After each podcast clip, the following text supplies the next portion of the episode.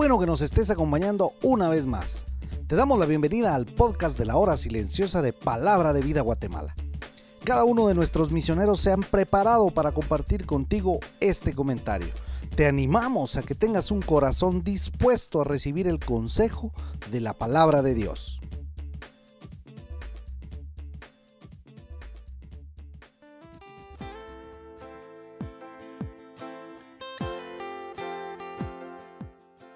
Espero que el Señor te esté bendiciendo en este tiempo. El día de hoy, viernes, nuestra meditación se encuentra en la epístola del apóstol Pablo a Filemón en los versículos del 10 al 25.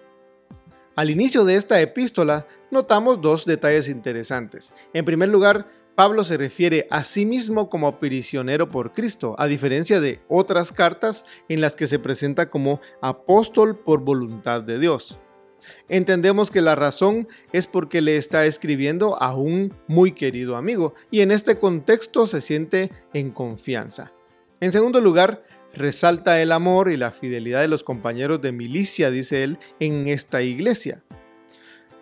Como ya sabemos, esta carta se remonta a los relatos del libro de los Hechos de los Apóstoles en los últimos capítulos, mientras Pablo estaba preso en Roma y siendo dirigida la carta a un amigo, a un gran hermano en Cristo, ha dicho que puede ordenarle y decirle qué debe hacer y cómo hacer esto o aquello, pero le deja claro que prefiere rogárselo en nombre del amor.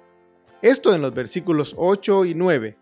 Y en el 10 hace esa solicitud en el nombre del amor diciendo, te suplico por mi hijo onésimo quien llegó a ser mi hijo mientras estaba preso. Pero un momento, Pablo. Creíamos que no tenías esposa. ¿Cómo estás diciendo que tienes hijos? Y debemos recordar que tiene otros hijos. Pero claro, está refiriéndose a hijos espirituales.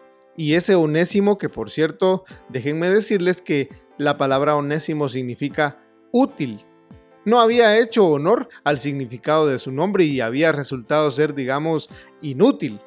En esta carta es justificado por Pablo para que lo recibiera su antiguo amo, pues ahora realmente era muy útil para ambos. Y es así como lo envía, ya no como esclavo, sino como un hermano, como vemos más adelante.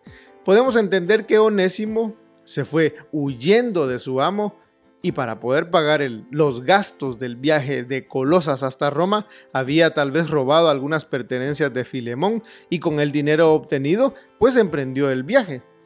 El apóstol deja claro que este útil realmente lo era, y es por eso que le pide que lo reciba como si recibiera al mismo Pablo, allí en el versículo 12, y tanto más que quisiera retenerlo, y la razón de que sería bueno retenerlo es porque, siendo esclavo de Filemón, esto sería el equivalente a que Filemón mismo le sirviera a Pablo que estaba en arresto domiciliario, seguro necesitaba mucha ayuda, y más porque recordemos que el apóstol Pablo casi tenía 70 años, ¿verdad?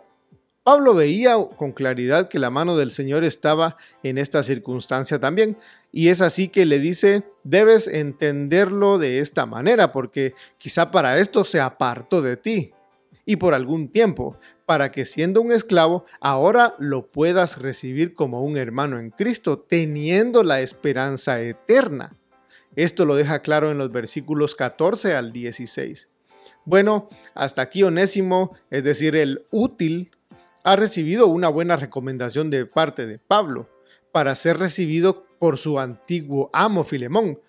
Pero eh, no queda aquí el pedido y continúa desde el versículo 17 diciendo, entonces, si me consideras tu amigo, hace una obra de misericordia y recíbelo. Y yo sé que al escaparse tuviste pérdida, pues invertiste en él cuando lo compraste en el mercado.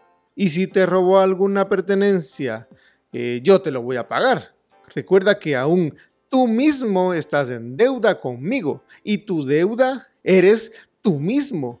Es interesante pues en la cuenta de Pablo existía un valor incalculable y era haberle conducido a su amigo y hermano a Cristo para obtener el bien mayor que es la salvación. Ahora tú, vívelo. Ya sabemos que tú que escuchas eres hijo de Dios, comprado por precio, pero estás haciendo honor al nombre de quien te compró. Estás siendo onésimo, es decir, estás siendo útil en la labor que se te ha encomendado. ¿O has de esperar a que el Señor te traiga de regreso a cumplir ese ministerio? Si estás siendo llamado a ser onésimo, te animamos en el nombre del Señor. Al terminar este breve comentario, debemos recordar que como siervos del Señor tenemos la consigna de ser onésimos y fieles allí en el lugar donde Dios ha puesto a cada uno de nosotros por misericordia. Dios te bendiga.